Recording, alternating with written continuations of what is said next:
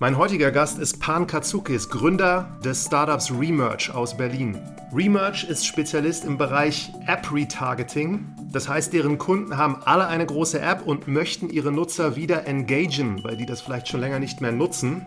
Und sie haben sich in den letzten Jahren sehr erfolgreich entwickelt. Sie machen mittlerweile über 100 Millionen Umsatz im Jahr und sind schon seit einigen Jahren profitabel. Ich war besonders interessiert, wie Pan und seine vier Mitgründer es hinbekommen, eine Unternehmenskultur zu implementieren, bei der anscheinend alle sehr große Freude haben und sich wohlfühlen. Sie haben bei Glassdoor eine durchschnittliche Bewertung von 4,8, was sehr hoch ist. Und zusätzlich natürlich, wie immer, war ich interessiert, wie sie es geschafft haben, Remerge so erfolgreich hoch zu skalieren. Und jetzt viel Spaß mit Pan und Remerge.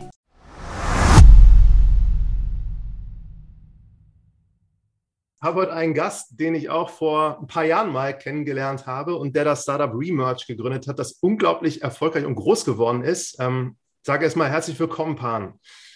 Danke dir, Martin. Vielen Dank für die Einladung. Ja, äh, hat mich auch äh, wieder gefreut, von dir zu hören nach so vielen Jahren und äh, habe dann äh, mit Freude erfahren, äh, was du jetzt mittlerweile machst und äh, auch den Podcast gesehen. Ähm, ja, und dann hat eins das andere gefunden und jetzt sitzen wir hier zusammen. Voll gut. Ja, sag doch nochmal, also was du vorher gemacht hast und du hast ja so viele Sachen gemacht ähm, und hast schon eine, ja auch, würde ich sagen, ziemlich lange Vergangenheit in der Startup-Szene. Ja. Und ähm, auch nochmal in Vorbereitung, ich habe gesehen, du hast ja damals wirklich auch YouTube-Videos aufgenommen, wo du für Gründerszene quasi so Begriffe definiert hast. Und da dachte ich, Wahnsinn, wie lange du schon in Berlin ja. irgendwie da unterwegs bist. Wo hast du studiert und was hast du gemacht vorher? Ja, genau. Also ich bin ähm, tatsächlich noch in Griechenland geboren, in Thessaloniki. Meine beiden äh, Eltern sind äh, Griechen und wir sind aber dann direkt nach Deutschland äh, gekommen und äh, die haben halt klassisch äh, äh, eine Gaststätte ähm, eröffnet und ähm, bin also quasi groß geworden ähm, in Reda Wiedenbrück, was bei Gütersloh Bielefeld ist, die Ecke Ostwestfalen. Ähm, und äh, dann habe ich aber in, ähm, in München studiert, äh, an der LMU, ähm, Medieninformatik. Das war damals relativ äh, äh neu, ähm, 2002, ähm, weil das ging eigentlich alles, wie sich das jetzt mittlerweile, was so gang und gäbe ist, äh, so Mensch-Maschine-Interaktion, ähm, digitale Sachen einfach nutzbar zu machen für, für, für, eine, ähm, für ein großes Publikum. Was damals war halt alles, was mit Computer zu tun hat, immer noch recht nerdig und schwierig mit Eingabe oder Sachen zu entwickeln. Und ähm, das hat mich halt dann schon immer recht ähm, fasziniert. Und ähm, auch aus dem Grunde bin ich eigentlich dann am Ende, so die, die letzten paar Semester, ähm, habe ich mir eigentlich gedacht, okay, ähm, ich möchte eigentlich äh, die Chance nutzen, direkt nach, dem, äh, nach der Uni selber was gründen oder halt mitgründen, um das dazu erfahren, um ähm, da Erfahrungen zu sammeln. Ähm, ich habe dann ähm, nach meinem ähm, äh, ich glaube, ab dem fünften Semester habe ich auch äh, im äh, Mobilfunkbereich gearbeitet, tatsächlich Mobile Content bei einer Agentur, äh, Mindmatics damals in München und dann ähm, auch gewechselt im Mobile Content Bereich bei Telefonica O2 und ähm, damals gab es ja noch keine iPhones, keine Smartphones. Das war alles halt dann noch irgendwie die, die klassischen Mobile Content, was man damals noch hatte mit äh, äh, Klingeltönen und äh, Wallpapern. Ähm, aber ähm, dann ging es halt in den Bereich Mobile Internet und äh, das eigentlich dieses offene Internet eigentlich auch für ganz spannend wäre. Und ähm, das war eigentlich so die Basis äh, dann am Ende, wo ich dann nach Berlin gekommen bin, 2008 äh, ähm, und habe dann Madvertise gegründet, was dann richtig in den Bereich Mobile Advertising dann reinging. Und das war damals halt, also ein nicht wirklich existenter Markt, äh, ähm, weil wer schaut schon äh, Werbung tatsächlich auf den Handys? Und das waren halt immer noch diese ganzen Portale äh, der Netzbetreiber, da gab es das, das noch nicht offen. Und dann eigentlich, äh, das war ja 2008 äh, äh, genau das, womit ähm, iPhone gerade rausgekommen ist, der App Store ist gerade gelauncht, also es war ja iPhone ganz am Anfang ohne App Store, der kam dann danach. Und dann hat sich das halt so weiterentwickelt, ja. Und dann irgendwann kam ja auch Android, also halt heutzutage kann man sich das alles nicht, nicht ohne vorstellen. Und wir waren waren dann quasi so auf der Welle und ähm, haben versucht, ähm, diesen Markt äh, ja so ein bisschen zu ordnen und zu sortieren für Werbetreibende und, ähm, und, haben dann eine Technologie aufgebaut. Und, und so bin ich dann, sage ich mal, in die Startup-Szene tatsächlich in Berlin äh, reingekommen. 2008, ja, kennen vielleicht auch einige. Äh, Finanzkrise war jetzt auch nicht so das einfachste, äh, Geld einzusammeln damals ähm, und, und überhaupt ein Unternehmen zu gründen, hat dann aber irgendwie doch noch geklappt. Und deswegen bin ich auch äh, so in der Szene mit Gründerszene weil die haben tatsächlich dann auch, glaube ich, 2009 gestartet und dann kannte ich den Joel, ähm, weil wir so in der gleichen Phase da so gestartet sind. Ähm, genau, und seitdem ja, äh, hat sich dann auch einiges äh, entwickelt. Advertise war ja auch eine Erfolgsgeschichte. Ne? Ihr habt das verkauft, glaube ich. Ja, also ähm, nach außen war es vielleicht eine Erfolgsgeschichte. Ich würde, also wir haben sehr viel gelernt und es ist, glaube ich, auch ganz gut äh, gelaufen, weil wie gesagt, das Timing war halt super von dem Thema. Ähm, ich glaube, Execution war nicht ganz so äh, äh gut. Ähm, ähm, wir haben uns äh, schon ein bisschen verheddert ähm, auf dem Weg. Ähm, äh, irgendwie, wir haben es halt irgendwie äh, auch vom Produkt her das zu kompliziert gemacht, äh, als man das hätte sein, äh, aber als man das hätte machen müssen. Es war halt so ähm, irgendwie zu komplex äh, und ähm, man hätte, glaube ich, äh, schneller einfach operativ bessere, äh, das besser ausbauen können. Aber ja, am Ende wurde es äh, tatsächlich verkauft ähm, ähm, schon ein paar Mal. Tatsächlich war, glaube ich, letzte Woche noch der, äh, oder vor zwei Wochen noch ähm, in den News, dass, äh, dass die, die waren ja am Ende an der Börse, also jetzt nicht groß, ähm, aber weil sie halt dann verkauf, aufgekauft wurden von einer Firma in, ähm, in Frankreich, die an der Börse waren und dann haben die den Namen über übernommen, Advertise, und die haben das jetzt verkauft an Ethereum, glaube ich. Also auch so eine größere Holding.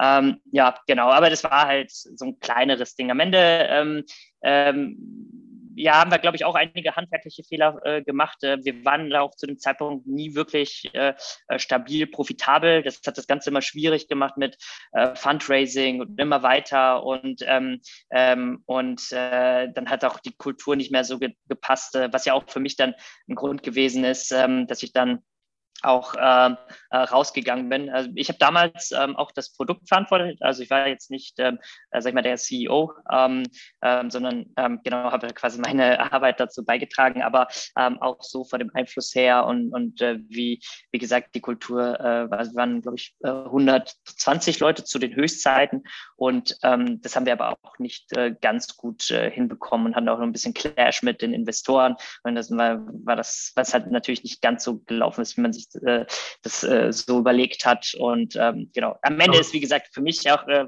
dann nichts dabei rumgekommen. Also als Kunde habe ich da am Ende nichts gesehen. Aber du hast unglaublich viel gelernt, vermute ich. Und das hast genau, du und in der zweiten ja. oder nächsten Gründung mit, mit Remerge 2014 habt ihr das gestartet? Und sag mal ein paar Zahlen, bevor wir jetzt über den Start nochmal sprechen. Wo steht ihr jetzt gerade?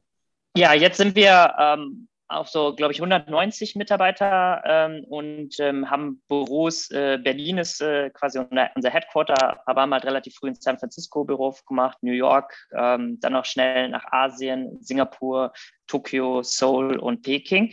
Ähm, das sind da, wo wir unsere äh, äh, Leute haben ähm, in den internationalen Standorten hauptsächlich Vertrieb und Operations. Ähm, Tech ist alles in Berlin. Dieses Jahr machen wir knapp, äh, also wahrscheinlich über 100 Millionen Umsatz, äh, sind profitabel seit 2016, ähm, haben auch nicht viel eingesammelt, ähm, glaube so äh, 3 Millionen, 3,3 Millionen Euro in Summe. Wahnsinn. Und äh, genau, und da haben dadurch das relativ glücklicherweise schnell gedreht, äh, dass wir dann eigentlich komplett organisch wachsen konnten. Ähm, und so haben wir das halt gemacht. Und dann brauchen wir nämlich im Vergleich zum Advertise nicht immer wieder hinterherlaufen und fragen so, ja, ähm, kriegen wir wieder ein bisschen Geld und, und so weiter, sondern können eigentlich quasi machen, was wir wollen und was wir für richtig halten. Ja, ja. ja sehr beeindruckend. Und ähm, sag mal zwei Worte so zu eurem Produkt. Also was macht ihr für mhm. eure Kunden? Ja, wir haben, ähm, wir sind eigentlich so voll darauf eingestiegen auf den gesamten ähm, programmatischen Display-Advertising-Bereich, haben da eine Technologie aufgebaut, ähm, um, sage ich mal, für App-Entwickler innerhalb von anderen Apps äh, Werbung zu schalten. Ja, und äh, das größte Modell, wo, wo, was wir quasi so erfunden haben, damals war, dass man das App-Retargeting und App-Re-Engagement ähm, äh, abbilden kann, tatsächlich im App-Bereich. Das war vorher nicht möglich. Also 2014 haben wir das gemacht. Und ähm, ähm, und das haben wir mit relativ äh, ja, einfachen technischen Methoden, also für die Kunden, ohne dass sie irgendwie ein weiteres, äh, weitere Bibliotheken installieren müssen, SDK durch den App Store gehen müssen, sondern das alles serverseitig passiert, ähm, dass man ähm, die äh, Nutzerbasis, sage ich mal, segmentieren kann. Jeder, der eine App äh, installiert hat, aber seit 60 Tagen nicht mehr die App nutzt, dann können wir denen äh, Werbebanner anzeigen auf den anderen Apps, die sie nutzen, äh, mit dem Ziel, dass sie zurückkommen, äh, zum Beispiel indem sie einen Coupon kriegen, Coins ähm oder solche Sachen, ähm, äh, die, äh, ja, die dann wieder ähm, äh, die Nutzer in die App bringen und dann die wieder nutzen oder halt einen Einkauf tätigen und so. Mhm. Also am Beispiel jetzt, ihr arbeitet ja, habe ich gesehen, mit Delivery Hero, so mhm. das kennen wahrscheinlich die meisten. Und dann kann ja. man sich das so vorstellen, wenn jemand da lange nichts bestellt hat, spielt er irgendwie Candy Crush oder wie diese Spiele heißen. Ja, genau. Dann da einfach ein Coupon, wo er einen Discount. Genau. Dann weiß man irgendwie, oh, es ist Mittag oder es ist Abendessen und dann ähm, äh, sieht man irgendwie, er hat schon mal bestellt, aber schon länger nicht. Und dann kann man den tatsächlich einen Coupon anzeigen oder so. Und dann kommen die zurück und dann tun die tatsächlich eine äh, Buchung ähm, bestellen. Und ähm, ja, das ist halt alles sehr performance äh, äh getrieben. Ja, es ist halt äh, wirklich 100 Prozent harte KPIs, die man dann auch dafür ähm, erreichen muss. Ähm, und äh, genau deswegen muss man halt da sehr sehr gut das Ganze aussteuern, genau zu wissen, was man ähm, dem Nutzer anzeigt. Und ähm, ja, genau. Ja, Bevor wir jetzt nochmal auf Remerge und den Start kommen, der mich am meisten interessiert, äh, kannst du so ein paar Worte auch zu diesem ganzen App-Business sagen? Also wo stehen wir da so in 2022? Mhm. Wie viele Apps nutzt so ein typischer Deutscher oder Europäer pro Woche, pro Monat? Weißt du sowas? Ah, gute Frage. Hätte ich mich für, also ich kenne die Zahlen, ich weiß nicht, wie es halt jetzt von den aktuellen Sachen oder wie es in Deutschland äh, ist. Ähm, ähm, aber ähm, ja, ich glaube, so aktiv äh, nutzen, ähm, da sind mir Zahlen im Kopf, äh, die, die man häufiger, glaube ich, im Monat nutzt, sind so um die 25 Apps, äh, glaube ich. Und dann die klassischen, sowas wie Facebook, Instagram wird natürlich äh, häufiger äh, benutzt oder E-Mails, Google Maps, ähm, sowas halt immer auf der Startseite quasi drin sind. Aber ja, du hast halt äh, genau halt viele Apps, äh, ähm, wie, wie, so Games, die dann auch ähm, äh, benutzt werden. Und das ist zum Beispiel eigentlich für viele ähm, auch ein Faktor, wo man gut äh, Werbeinventar einkaufen kann, weil selbst auch, gerade wenn man weiß, was das halt für ein Nutzer ist, der dahinter ist, dann funktioniert das da halt re recht gut, wenn man dieses Wissen hat und dann auch so vernünftig einsetzen ja. kann. Genau. Aber die, die Zahlen jetzt, wie viele Apps so durchschnittlich installiert sind, die sind wahrscheinlich weitaus höher als so diese 25 und deswegen. Ja, genau, genau. Ja, es geht um dann, dann eher, eher um die Nutzung. Also und die äh, Install-Raten, das äh, ist natürlich ähm, äh, deutlich äh, weiter gestiegen. Natürlich auch, weil der App Store mittlerweile gibt's ja äh, mehrere Millionen von Apps, äh, die halt drin sind in iOS und auch Android. Und ähm, ja, da halt äh, gefunden zu werden ähm, und Aufmerksamkeit zu äh, bekommen, ist natürlich eine große Challenge. Deswegen ist natürlich gerade halt diese ganze Infrastruktur und da auch, wo wir ähm, helfen ähm, ähm äh, wollen, ähm, unseren App-Marketern äh, äh ähm, da auch sich auf Sichtbarkeit zu kommen und äh, intelligent ähm, äh, Werbeinventar einzukaufen und das halt dann auszuliefern. Ähm, das äh, äh, ja, ist, ist, ist äh, definitiv ähm, eine, eine größere äh, Challenge mittlerweile. Das war früher auch noch zu Advertise-Zeiten, weiß ich noch, da hatten wir ein Produkt, das hieß das Katapult. Und das, äh, da hatte man noch den, die Charts ganz am Anfang. Ähm, das ist ja mittlerweile auch nicht mehr äh, so. Aber da haben wir eine Garantie ausgegeben für 5000 Euro, dass man in den Top 10 der Charts kommt. Ja, Wahnsinn. und das war halt möglich, weil man es einfach mit dem Werbedruck äh, und weil es halt günstig war und einfach nicht so viel anderes gab, ähm, konnte man das halt tatsächlich äh, schaffen. Und ähm, das wird natürlich dann immer teurer und teurer mit der Zeit. Und mittlerweile ist es natürlich unmöglich, so eine Garantie zu geben. Ähm, man braucht ja einfach so viele Installs ähm, und man muss halt so breit gehen, ähm, dass, das, äh, dass das eigentlich gar nicht mehr möglich ist. Ähm, ja. ja. Ja, cool. Dann gehen wir tatsächlich mal zurück auf diesen Anfangszeitpunkt, wo ihr diese Idee hattet, das zu machen. Habt ihr das äh, in irgendeiner Form dann versucht zu validieren erstmal oder seid ihr euch da so sicher gewesen, dass das funktioniert, dass ihr sofort losgelegt habt und ein Produkt gebaut habt, was ihr dann verkauft habt? Ja, ähm, nee, also äh, ja, es waren schon ein paar äh, Schritte davor. Natürlich hatten wir ähm, ähm, gute Insights äh, im Markt, äh, die wir uns ähm, beim Advertise damals schon aufgebaut haben. Ähm, das Verständnis, ähm, äh, was funktioniert technisch, was fehlt technisch, was macht der Kunde. Ähm, was uns halt sehr geholfen hat, ist natürlich mit äh, vielen äh, Kunden oder potenziellen Kunden zu sprechen. Ja, wir haben halt so eine Idee, das kann halt so und so funktionieren.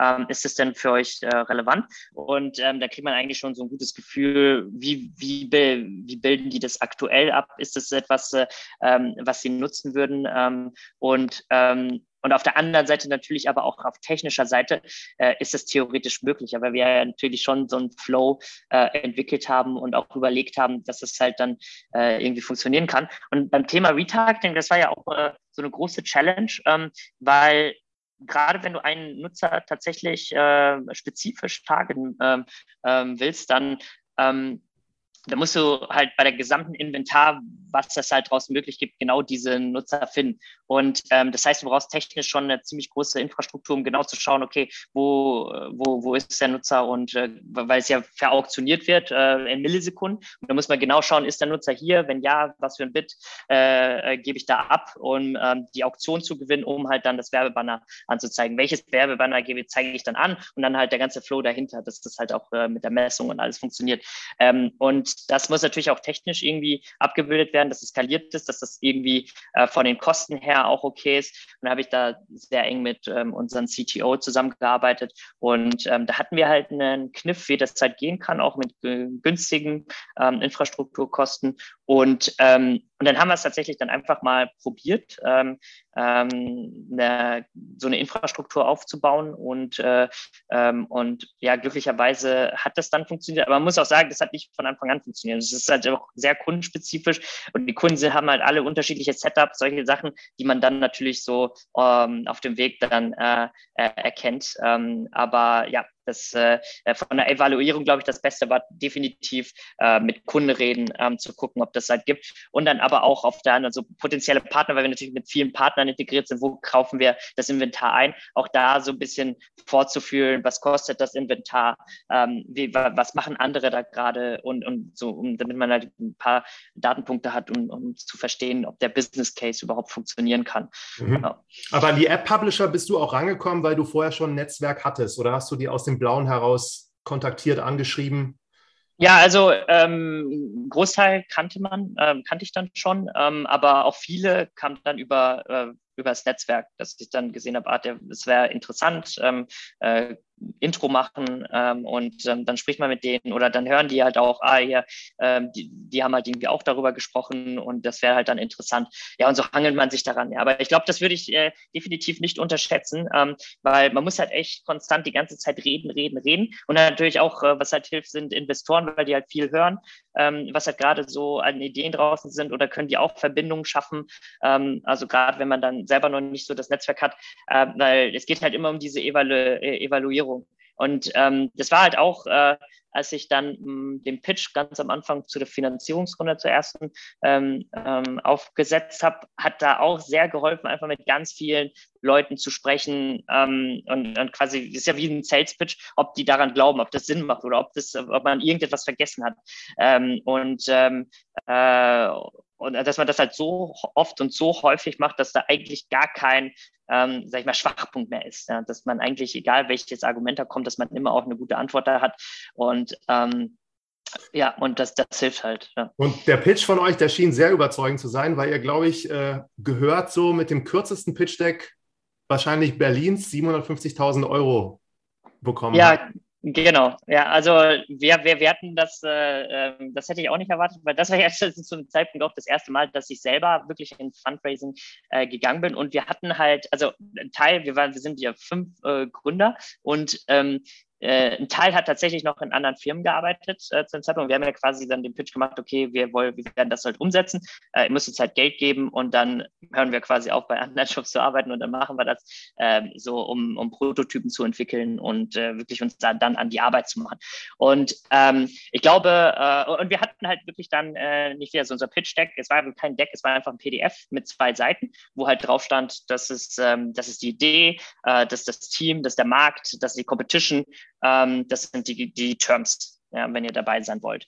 Ähm, so, das war, das halt eigentlich. Und, ähm, und dann sind wir quasi rumgelaufen und, äh, und haben halt mit den Leuten gesprochen und dann äh, ja, war tatsächlich die Nachfrage ähm, dann deutlich, äh, äh deutlich höher als, äh, äh, als wir gedacht haben. Wir wollten nämlich am Anfang nur so 250, glaube ich, äh, 225.000 äh, raisen, um den Prototypen zu entwickeln und dann eigentlich mit dem Prototypen so eine richtige äh, Seed-Runde zu machen, also einfach am ähm, Anfang Business Stage. Aber äh, dann kamen uns schon Early Stage Funds äh, auch ähm, angeschrieben, proaktiv, haben gehört, irgendwie wir machen da irgendetwas und ähm, ja und wollten halt dann auch einsteigen. Und dann haben wir gesagt, okay, eigentlich können wir so viel raisen zu, ne, so einer guten Bewertung, dass wir das, dass wir eigentlich diese, äh, diese Pre-Seed-Stage komplett äh, überspringen können. Und dann haben wir gleich ein bisschen mehr eingesammelt, konnten dann äh, damit über ein Jahr auch auskommen und ähm, konnten ein bisschen weiterentwickeln, erste Kunden äh, reinmachen und danach in nächste Phase dann die Series A ähm, äh, raisen. Genau. Ja. Das und die ersten Kunden, kann sich erinnern, welches der erste Kunde war, der auch bezahlt hat?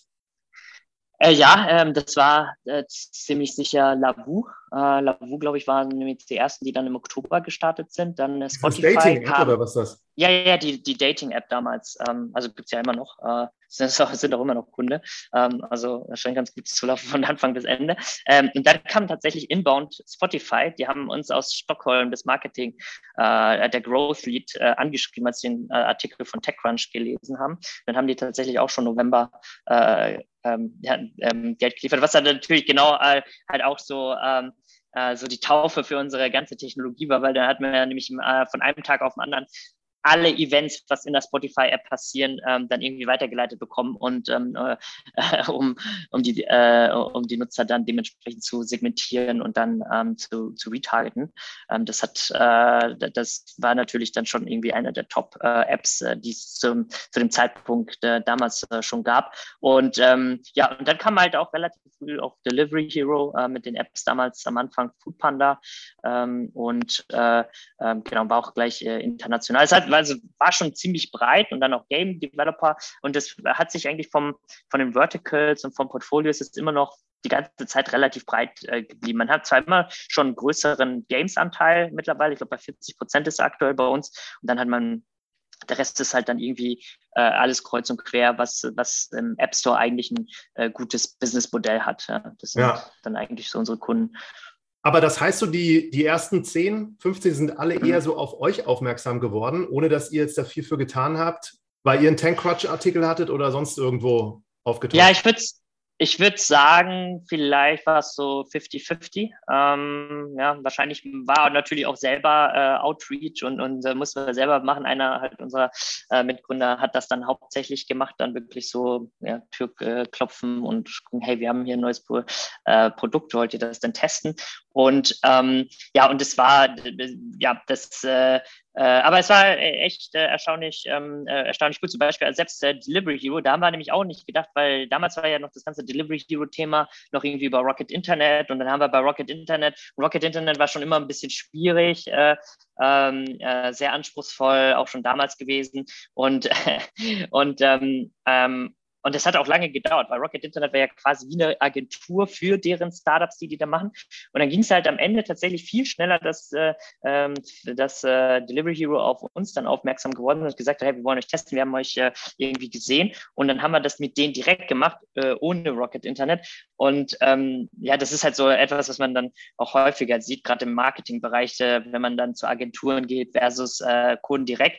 Ähm, wenn der äh, wenn, sag ich mal, der Mehrwert für einen Kunden klar ist, was man damit erreichen kann und, und die auch einfach ähm, eh neue Kanäle ausprobieren und gucken, funktioniert es äh, für die, ja oder nein, ähm, dann funktioniert das äh, halt dann auch ganz gut. Ja, also die sind ja auch äh, testwilliger als zum Beispiel eine Agentur, die ähm, haben gar nicht so viel Kapazität. Äh, natürlich haben die auch ein Interesse, mal zu verstehen, was gerade, was funktioniert, was nicht. Ähm, aber trotzdem sind die dann schon so in ihren Prozessen, dass halt nicht so viel, Bewe also nicht so schnell Bewegung ähm, da kommt. Ähm, das ist mit, äh, wenn man mit Direktkunden ähm, äh, Zusammenarbeit äh, arbeitet, kann man da einfach auch, äh, sind die Kommunikationswege direkter, man kriegt ein besseres Feedback zum Produkt und das hat uns dann auch ähm, geholfen.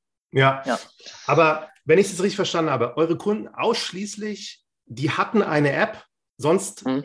wäre das nicht interessant gewesen für euch und genau. hätte ja, ja, sich die Charts angucken können, so die ersten 400 und theoretisch hätte mhm. man alle kontaktieren können. Ja. Growth Leads oder Marketing, Online Leads. Und ja, ja, genau, so hat es auch funktioniert. Gerade bei, bei unserem Modell ähm, ging es ja auch mehr darum, die, äh, die App musste schon eine gewisse Anzahl an Downloads haben und Kunden ähm, im Portfolio, weil sonst äh, äh hat das halt nicht Sinn gemacht. Für ganz neue Apps oder ganz kleine, nischige Apps ähm, war es einfach ähm, äh, nicht relevant genug, ähm, weil wir halt äh, sonst also diesen Scale dahinter nicht bekommen äh, vom Volumen her, ähm, dass es spannend und relevant ist mit dem Setup und das Ganze umzusetzen ähm, ja, man braucht halt schon äh, relativ viele äh, Installs, äh, damit das halt relevant ist. Und, und, dadurch ist dann auch der Mehrwert ähm, für, für Kunden wie Delivery Hero auch höher. Ähm, ja, dass äh, gerade genau halt dann an, äh, äh die, die, die Kunden anzusprechen, ähm, wenn äh, sie eben äh, churnen würden oder halt dann nicht mehr die App äh, äh, ähm, ähm, äh nutzen oder die App vielleicht sogar schon deinstalliert haben, um sie dann wieder äh, zurückzubringen ähm, mit einem personalisierten Offer. Ähm, ja. Und für euer Wachstum, also was habt ihr da noch alles gemacht, was dann euch äh, tatsächlich so vorangebracht hat? Ich habe gesehen, so ihr habt ja. viel mit Content Marketing, glaube ich, Webinare und äh, aber das ist erst mhm. später, glaube ich, gewesen, ne? Äh, ja, genau. Das war, wenn man schon so ein bisschen professioneller äh, sich aufgestellt hat und dann die Strukturen dafür ähm, äh, hat, das macht man oder haben wir nicht, äh, nicht wirklich von Anfang an gemacht. Wobei schon, äh, es ist sehr, sehr wichtig. Äh, und das, was halt so vertriebstechnisch funktioniert, sind schon immer Case Studies. Ja? Wenn man halt Kunden hat, ähm, die gut funktionieren, ähm, äh, die gut laufen ähm, und warum die gut laufen. Wie haben sie es aufgestellt? Wo, von wo kommen die her? Ähm, das hat eigentlich alle anderen so verstehen, ähm, wie das halt helfen kann und ob das, äh, ob dieses Szenario auch auf sie irgendwie ähm, abbildbar wäre. Und daran muss man dann arbeiten, ähm, glaube ich, schon von, von vornherein. Also gerade auch mit den Kunden, die wir dann hatten, weil man sagt, hey, wir haben halt Delivery Hero oder halt auch gerade die Logos, die tatsächlich an Bord sind. Das zeigt dann schon irgendwie, okay, wenn du es schaffst, das Vertrauen dieser Kunden zu machen, dann hilft es einfach enorm, ähm, dann weiter äh, zu wachsen. Und, ähm, und dann natürlich äh, auch mit so einem innovativen Produkt, was wir dann ähm, äh, tatsächlich dann da hatten, sich dann auch so als äh, Knowledge Leader zu positionieren. Und deswegen helfen halt auch Web Webinars, um, um halt die Community zusammenzubringen, um, um halt die Learnings da zu teilen. Äh, Gerade wenn man natürlich mehr und mehr Daten und Insights generiert, die man ja auch vorher sonst nicht nicht hatte, aber es ist halt etwas, was äh, relevant ist auch für, für mehr und mehr ähm, äh, äh, Marketer dann da, da, außen und das hilft dann auch ähm, zur Lead-Generierung und äh, oder halt auch den Trust zu erhöhen, was das einfacher macht dann fürs Vertriebsteam.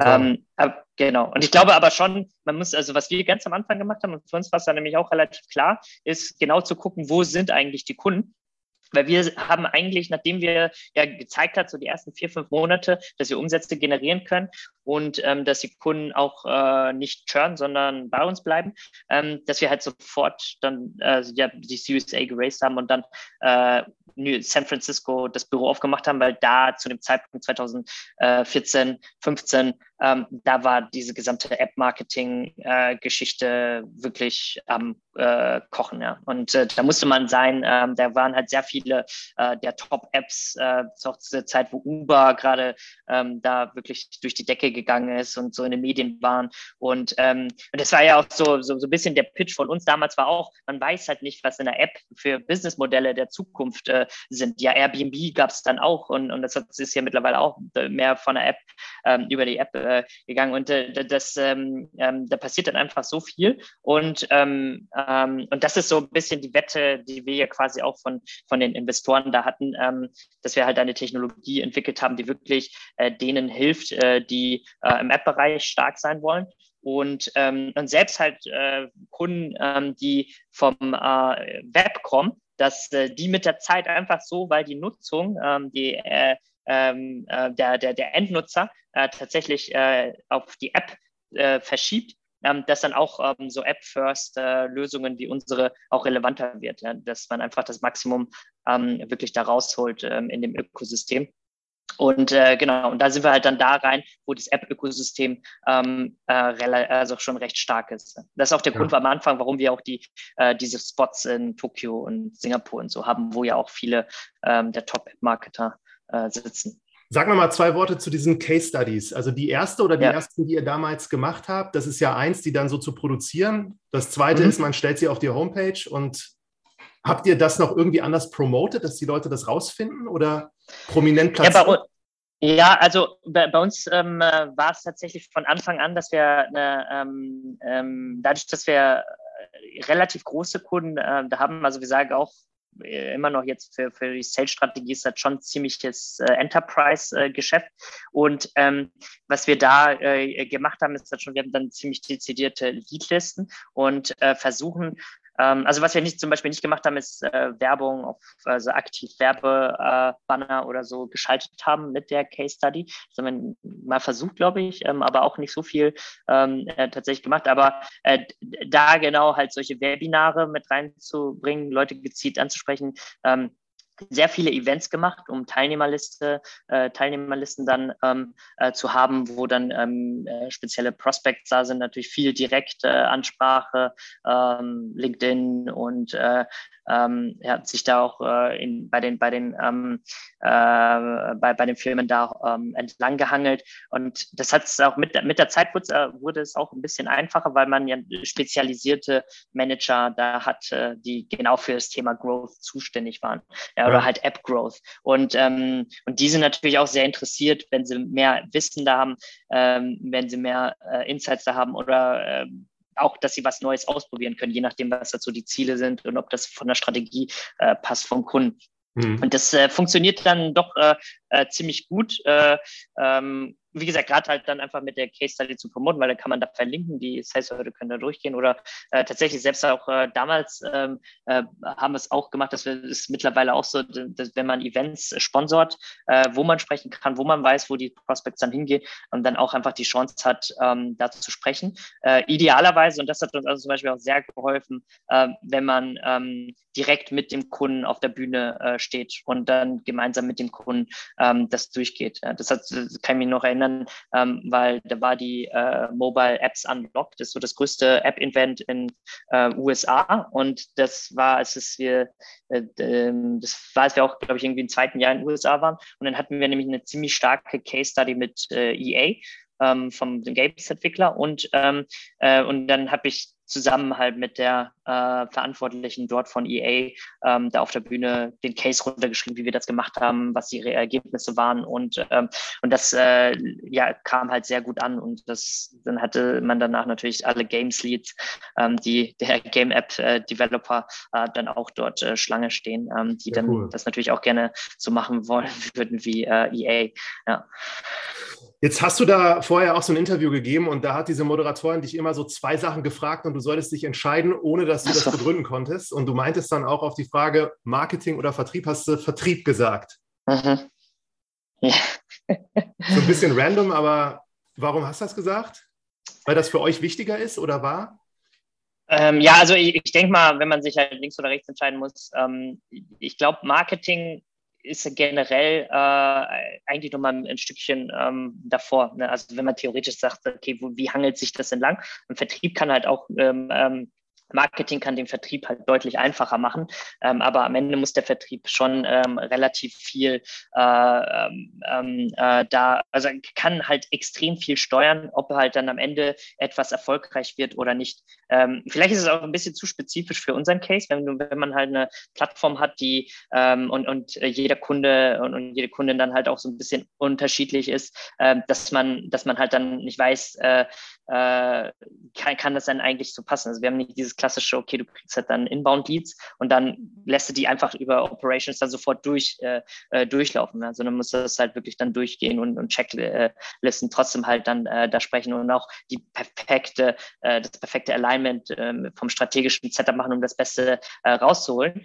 Und ähm, ich glaube, dass da Vertrieb schon ähm, äh, sehr viel äh, äh, unterstützen kann, dass man erfolgreich wird. Äh, das Marketing selbst ähm, äh, ist, äh, ist halt hauptsächlich, denke ich mal, unterstützend. Insbesondere halt um so dieser Halo-Effekt, dass man äh, so trustful ist, äh, innovativ wahrgenommen wird und tatsächlich so, ja, einfach in der Wahrnehmung irgendwie, okay, wenn man etwas, das war auch immer so unser Anspruch, wenn man irgendwie App äh, Re-Engagement und App Retargeting machen will, dann will man das mit Remerge machen, weil die das halt irgendwie am wissenschaftlichsten, fundiertsten machen, äh, machen, dass sie das ganz gut machen, auch am meisten Erfahrung haben. Und äh, das will man dann natürlich dann schon so äh, haben. Und dann ähm, ist aber ja sehr viel äh, Arbeit, äh, dann ein Vertrieb dahinter. Und auch aus meiner Erfahrung, also wie gesagt, ich kenne es jetzt auch eher hauptsächlich aus äh, so äh, B2B-Enterprise-Modellen, ähm, dass äh, es fast immer, wenn, wenn etwas nicht funktioniert, liegt es halt nicht wirklich ans, am Marketing, sondern eher am Vertrieb ja, und an den Personen äh, oder an den Prozessen, ähm, die da gemacht werden, dass das halt dann irgendwie nicht äh, rund läuft. Guter ja, Punkt. Und was, ja. was, was zahlt denn ein Kunde so typischerweise für ein Projekt mit euch? Oder wiederkehrend? Ja, Start, also ich, ich denke mal, Start äh, ist immer so um die 20.000 Euro pro Mo also im Monat. Äh, erstes Budget zum Testen und dann, äh, ja, also glaube ich, vielleicht so, im Schnitt äh, liegt es, glaube ich, aktuell bei uns äh, bei etwas über 50.000 Euro pro Kunde pro Monat, ähm, was die halt dann bei uns spenden. Und das hängt natürlich dann einfach ab von der, wie, wie groß die App ist ähm, und äh, äh, genau wie viel Volumen und ob das halt, was da strategisch dann passt, wie wichtig der Bereich da gerade ist. Und ähm, genau, ich glaube, das Maximum, was wir so machen, also es geht halt schon, wir haben Kunden, die ähm, auch über eine Million im Monat ausgeben. Wahnsinn. Ja, da merkt man schon, die haben halt ein bisschen mehr Nutzer. und monetarisieren können. Ist auch der Grund, warum ihr sehr lange schon profitabel seid, vermute ich. Und, ja, äh, wobei, sich, wobei sich das immer mit der Zeit halt entwickelt hat. Man merkt es, man kann es halt schon auch sehen, wie sich der App-Markt äh, entwickelt hat, dass einfach, äh, oder jetzt auch nochmal in der Pandemie ein Mega-Boost äh, es gab, dass halt viel mehr äh, äh, Endnutzerinnen und Endnutzer da dazugekommen sind, ähm, die, die jetzt mehr mit Apps machen, wo sie vorher vielleicht Laptop benutzt haben. Und ähm, das, das hilft natürlich ähm, unseren Kunden und ähm, das hilft uns ähm, dann auch. Ja. Und das war damals halt alles vom, vom, vom Scale her kleiner, ähm, aber es hat halt einfach vom Modell her schon auch äh, gut funktioniert. Ja. Jetzt ähm, oftmals, so ich erlebe dann auch so interessierte äh, möchte auch Gründer, die dann sagen, ich möchte eine App machen für das und das. Ja, und wir hatten jetzt vorhin ganz kurz über diesen App-Markt gesprochen. Und du bist wirklich in meinen Augen ein Experte. So kannst du mal so sagen, was es wirklich braucht, um eine App erfolgreich an den Start zu bringen und welche Schritte da überhaupt alle nötig sind?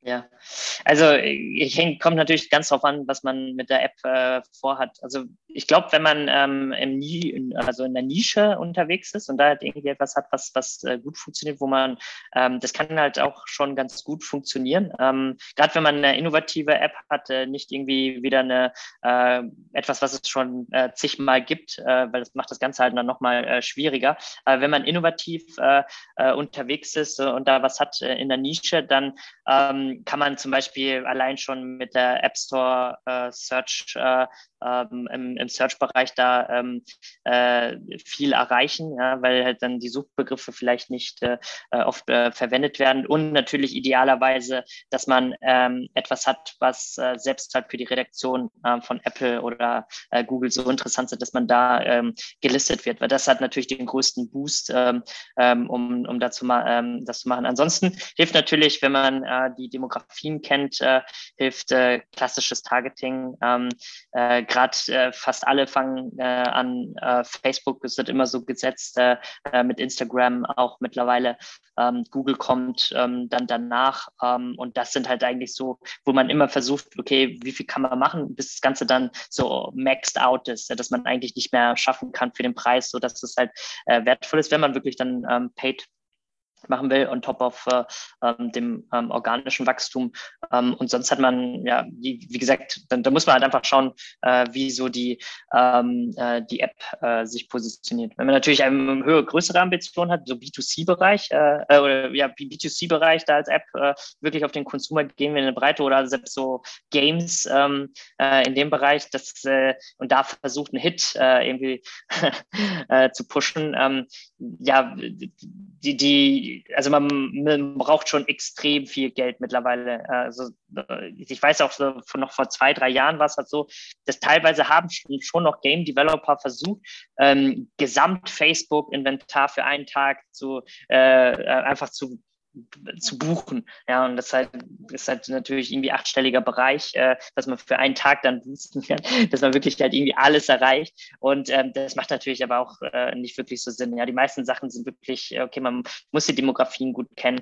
Ähm, die klassischen Kanäle, also klassisch in dem Sinne, dass, was ich meine, so Facebook, Instagram, ähm, was man äh, im Self-Service-Bereich ähm, auch ähm, gut funktionieren kann und das äh, auch relativ zielgenau gesteuert wird, funktioniert eigentlich dann schon ganz gut. Ja. Ähm, das muss man ausprobieren. Ähm, und auch idealerweise dann schon so ein paar Leute mit dem Boot haben, die das schon mal gemacht haben und nicht, äh, wenn man sonst immer äh, wieder das Rad neu erfinden muss äh, und dann auch Geld verbrennt und äh, ähm, ja, so das, äh, weil es gibt ja viel Learnings äh, schon, aber es ändert sich halt auch, ne? auch gerade wenn man irgendwie googelt und guckt, ja, wie soll man das denn machen und da ist halt irgendwie ein Dokument oder sowas, was ein Jahr alt ist, ähm, dann hat sich das, das wahrscheinlich schon geändert und funktioniert nicht mehr. Also das ist halt, äh, das ändert sich halt einfach so schnell. Ähm, und ist so schnelllebig und das äh, genau muss man halt dann ähm, einfach so ein bisschen testen. Ja, man braucht jetzt nicht irgendwie wie bei uns dann die 20.000 äh, im Monat, um dann einen Kanal zu testen, sondern es geht mit deutlich weniger. Ja. Und ähm, ja. Hat dich so in den letzten Monaten mal irgendeine App überrascht oder ein Startup, die du gar nicht auf der Agenda hattest und wo du gesehen hast, so die sind echt groß geworden? Ähm, überrascht. Also was wir, wir natürlich sehen, äh, ist natürlich auch sehr äh, ähm, sehr auch vom Markt getrieben. Also was, wir, was ich zum Beispiel nicht erwartet hätte, ist halt, die, dass die ganzen Finance-Apps äh, wirklich halt einfach so krass abgehen. Ja. Also man hat es halt, also es war noch mal ein Stückchen krasser, glaube ich, noch alles, was mit Krypto zu tun hat. Ähm, das ist äh, das ist heftig, aber auch alles, äh, also Finanztransaktionen, so klassische Sachen, auch Kredite, äh, Bank-Apps, ähm, äh, da äh, das war halt etwas, was, was ich zum Beispiel auch so gedacht habe, oder auch all die ganzen, äh, die ganzen Fintechs, was ja auch in Deutschland recht stark ist. Ähm, das äh, sehen wir auch ähm, ähm, bei uns in der Plattform, auch von den Kundenbasis und auch was die, ähm, was die bewegen und auch wie viele Umsätze äh, darüber laufen über die App. Ähm, das, das hätte ich zum Beispiel jetzt äh, nicht äh, erwartet. Und ist auch bei uns auf Platz 1. Ähm, der Top-Spender ist auch gerade äh, eine Finance-App. Ja, mhm. Und das ja, wenn man eigentlich so denkt, oh, Retargeting, Re-Engagement ist eigentlich eher so der ähm, E-Commerce-Case oder halt im App-Bereich mehr so Gaming-Case, äh, sind schon stark, aber ja, das ist jetzt auch selbst so Kategorien, ähm, was man vielleicht nie gedacht hätte, dass, das, dass die App halt wirklich so ein äh, Ding ist. Ne? Ähm, ja. Und ja, weil man sonst kennt der Aha, ja, Uber oder was ich halt am Anfang gesagt habe, so Delivery-Sachen, äh, ähm, Flink und äh, Gorillas und sowas, was man jetzt halt alles so, so kennt. Das sind so die klassischen Use Cases, ähm, äh, wo man denkt, so ja klar, macht Sinn. Aber so ja, Finance ähm, hat mich dann doch überrascht. Ich habe letzte Woche geguckt und da steht an eins der App-Charts in Deutschland, stand da was, wo ich gedacht habe, das gibt's doch nicht. Weißt du, wer das war? Also. Nee, weiß ich jetzt nicht. Falls äh, in Deutschland. Kauf da. Ach so, echt? Ah, ja. schön. ja, ja, ja, also der äh, kennen wir ja, ganz gut. Das war übrigens auch einer unserer allerersten Kunden, ähm, Kunden ähm, bei Remerge, ja. Ja, also mich hat es halt aus der Bahn geworfen, weil ich gedacht habe, das sagt schon viel über unsere jetzige Gesellschaft gerade aus, wenn die ja. sich Kauf da alle installieren.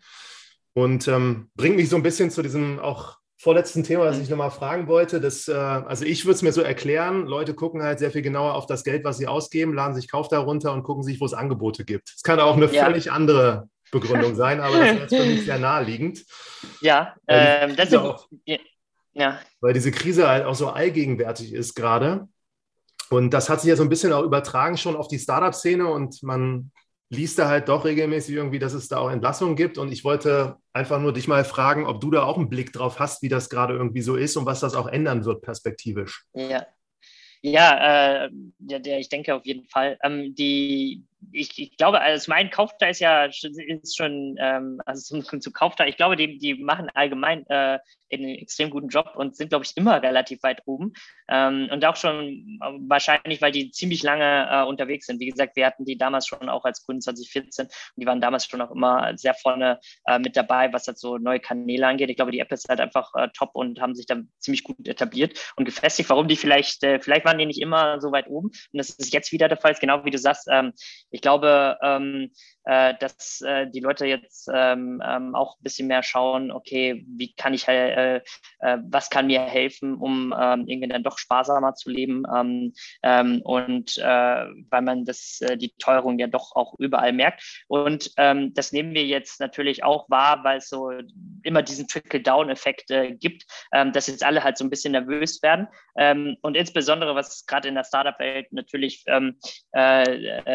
ziemlich groß war, weil ja auch die ganzen äh, Briefe von Sequoia und äh, ähm, von, von den anderen VCs, die gesagt hat, hey, seid mal vorsichtig, ja, letztes Jahr habt ihr halt dann irgendwie so viel Geld eingesammelt zu, zu krassen Bewertungen und ähm, habt halt weiter Vollgas gegeben, ähm, äh, was halt bedeutet, ja, einfach das Geld äh, äh, rauszuballern, ähm, um ähm, hau hauptsächlich so viel Wachstum äh, zu bekommen, wie es geht. Aber die Zeiten haben sich dann jetzt geändert, Geld wird teurer durch die Zinsen. Ähm, man muss ein bisschen sorgfältiger damit umgehen. Ähm, die äh, Bevölkerung wird wahrscheinlich weniger äh, spenden, einfach durch Inflation und äh, äh, weiteren Krisen, wo alles auch teurer wird. Es gibt auch nicht genügend Sachen zu kaufen, ähm, Supply-Krise. Und ähm, ja, das kann halt alles dann wahrscheinlich nicht ganz so schnell gehen, wie man das vielleicht äh, so alle am Anfang des Jahres oder Ende letzten Jahres erwartet hat. Und, ähm, und ja, und das merken wir natürlich dann auch, äh, wenn man, wenn die natürlich dann auch sagen, so ja, Marketing-Spends vielleicht halt auch dann dementsprechend ein bisschen vorsichtiger, ähm, weil ähm, und, und bei uns merken wir das zum Beispiel, dass die Performance-Ziele dann einfach äh, ähm, höher werden. Also wir, wir müssen ähm, äh, wir müssen irgendwie äh, es wird schwieriger für uns, die Ziele zu erreichen. Also wir können halt einfach nicht so viel ausgeben, ähm, die Ziele zu erreichen, weil die halt einfach äh, ihre Economics dann ähm, äh, an ihre Economics und KPIs so ein bisschen drehen. Und ähm, äh, deswegen ähm, passiert das, denke ich mal, überall äh, gerade. Ähm, und äh, äh, die Frage äh, ist halt natürlich so, wie lange wird das halt dann gehen und äh, ähm, wird sich das halt wieder ändern?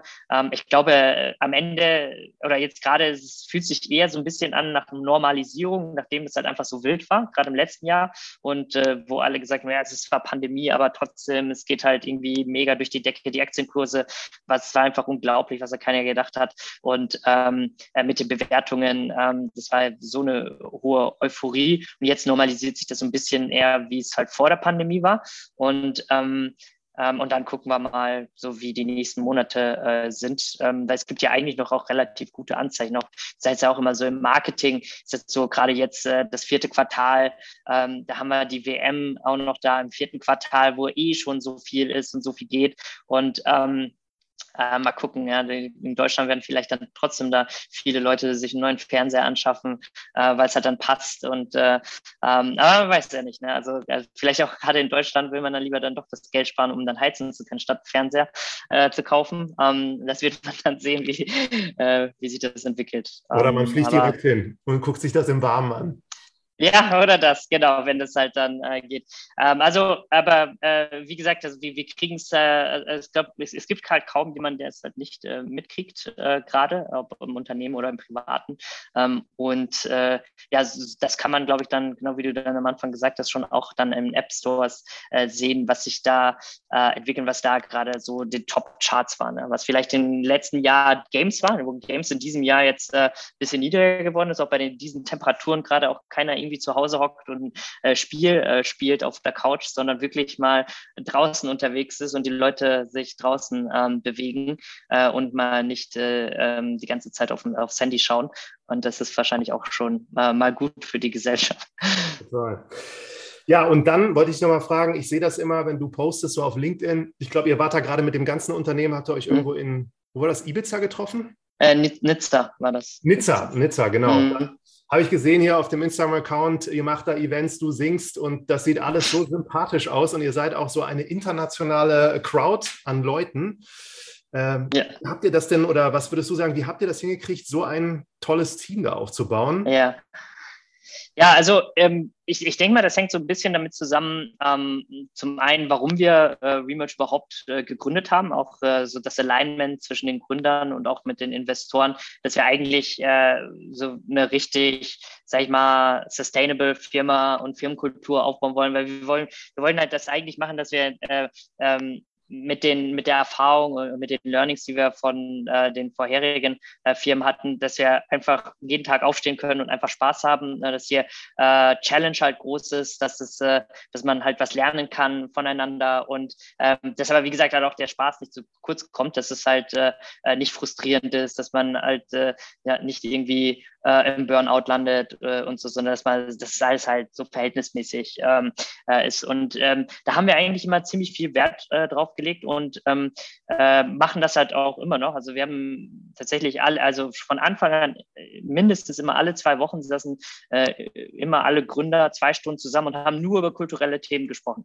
Ja, und alles, was halt aufpoppt. Und man hat jetzt recht viele Sachen, die dann zum ersten Mal sind und dann definiert man wirklich gemeinsam, okay, gehen wir links, gehen wir rechts, äh, was, was machen wir? Und jeder, jeder Schritt, den wir machen, definiert halt die Kultur nach vorne raus. Und ähm, wie gehen wir mal mit irgendwie äh, äh, Problemen um? Ja, und wie kommunizieren wir Sachen oder auch äh, Personen, ähm, die vielleicht nicht äh, ins Team passen nach einiger Zeit? Äh, wie adressiert man das? Ähm, und alles halt, das definiert äh, die Kultur und ähm, und dann nehmen wir uns schon, äh, das nehmen wir ziemlich ernst und, äh, ähm, und das merkt das Team auch. Und ähm, ich glaube, äh, auf, der, auf der anderen Seite versuchen wir ziemlich viel Autonomie auch zu lassen. Das ist ein Teil äh, des Tages. Man kann halt immer ziemlich äh, viel machen. Wir sind ja auch extrem breit aufgestellt. Also wie gesagt, mit allen Regionen bei einem relativ niedriger äh, Teamgröße von 190. Und ähm, das heißt, man muss denen sowieso vertrauen. Und dann ähm, hat man aber wirklich so ein, so ein ähm,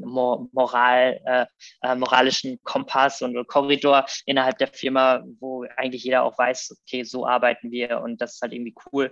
Und ähm, ja, wie gesagt, halt auch dann, äh, dass man nach der Pandemie, und das hatten wir ja vorher auch immer einmal im Jahr, alle zusammenkommt, um vereint zu sein, um gemeinsam auf die Ziele, die man erreicht hat, äh, auch anstoßen zu können und ausgelassen feiern zu können, ähm, gehört halt dann auch dazu. Ja, das ist halt nicht wirklich so, okay, Arbeit und ich komme nach Hause, ich habe halt dann mein Geld und ähm, ich plane meine Karriere. Äh, das ist natürlich auch alles wichtig, individuell, ähm, aber es, gibt halt dann immer noch andere Faktoren, die wichtig sind, dass das Ganze äh, wirklich so dieses Zusammenhalt und ähm, jeder auch motiviert ist und das Engagement gut und dann funktionieren, also funktioniert dann Kreativität und dann äh, schafft man halt auch, äh, schafft man es auch durch schwierige Zeiten durchzustehen und oder dabei sogar trotzdem zu wachsen und äh, ähm, besser zu sein als ähm, vielleicht der Wettbewerb.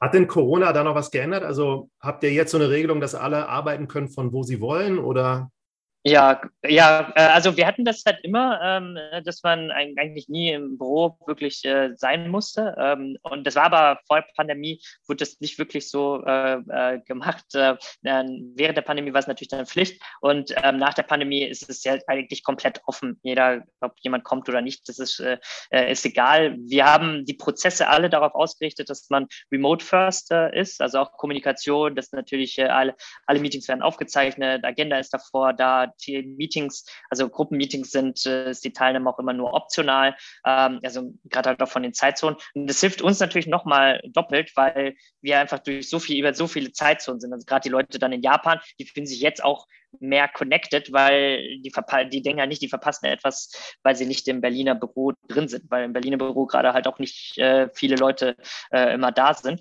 Ähm, und genau, wenn, wenn, man aber alle anderen Prozesse und Strukturen sauber ähm, äh, dann aufsetzt, dann funktioniert das halt dann auch, ja. Und dann äh, kann natürlich, also wird diese Flexibilität auch sehr wertgeschätzt. Ähm, und äh, auf der anderen Seite versuchen wir natürlich auch, äh, ähm, dass sie dass die Leute zusammenkommen, dass, sie, was wir da gemacht haben, diesen sozialen Aspekt, ähm, äh, ist natürlich auch wichtig, dass man einfach so Freundschaften äh, entwickeln kann und ähm, dass einfach dieses, äh, ja, so dieser soziale Kleber einfach ja, innerhalb des Teams wird. Und ähm, aber wie wir das halt machen, ist tatsächlich, dass wir, wir haben ein Office-Management-Team und die haben halt, deren OKRs sind, äh, sind ähm, dass sie halt so viele Leute wie möglich ins Büro locken äh, sollen. Und die haben halt ein Budget und dann machen die halt dann Frühstücke, dann machen die halt äh, so Turniere, Tischtennis dann irgendwie äh, oder ja, irgendwelche Events, ähm, was, was halt dann abends stattfindet oder das Büro halt auch so schön, versuchen das halt so zu werben, sodass äh, die Leute dann tatsächlich denken so, ah ja, klingt doch gut, dann gehe ich doch heute äh, mal ins Büro, da sind doch mehrere Leute drin und dann sprechen die sich ab und ähm, so, äh, so schafft man das dann äh, irgendwie ohne sagen zu müssen, ja, ihr müsst jetzt zwei Tage die Woche oder drei ins Büro, äh, wie es halt einige andere machen. Ähm, würde ich auch gerne mal vorbeikommen. Ja, sehr gerne. Äh, bist du sehr gerne eingeladen, äh, immer, ja. Das ist gut. Ich danke dir, Pan, war ein tolles Gespräch. Vielen Dank. Sehr gerne. Ähm, bis bald dann, dir Martin.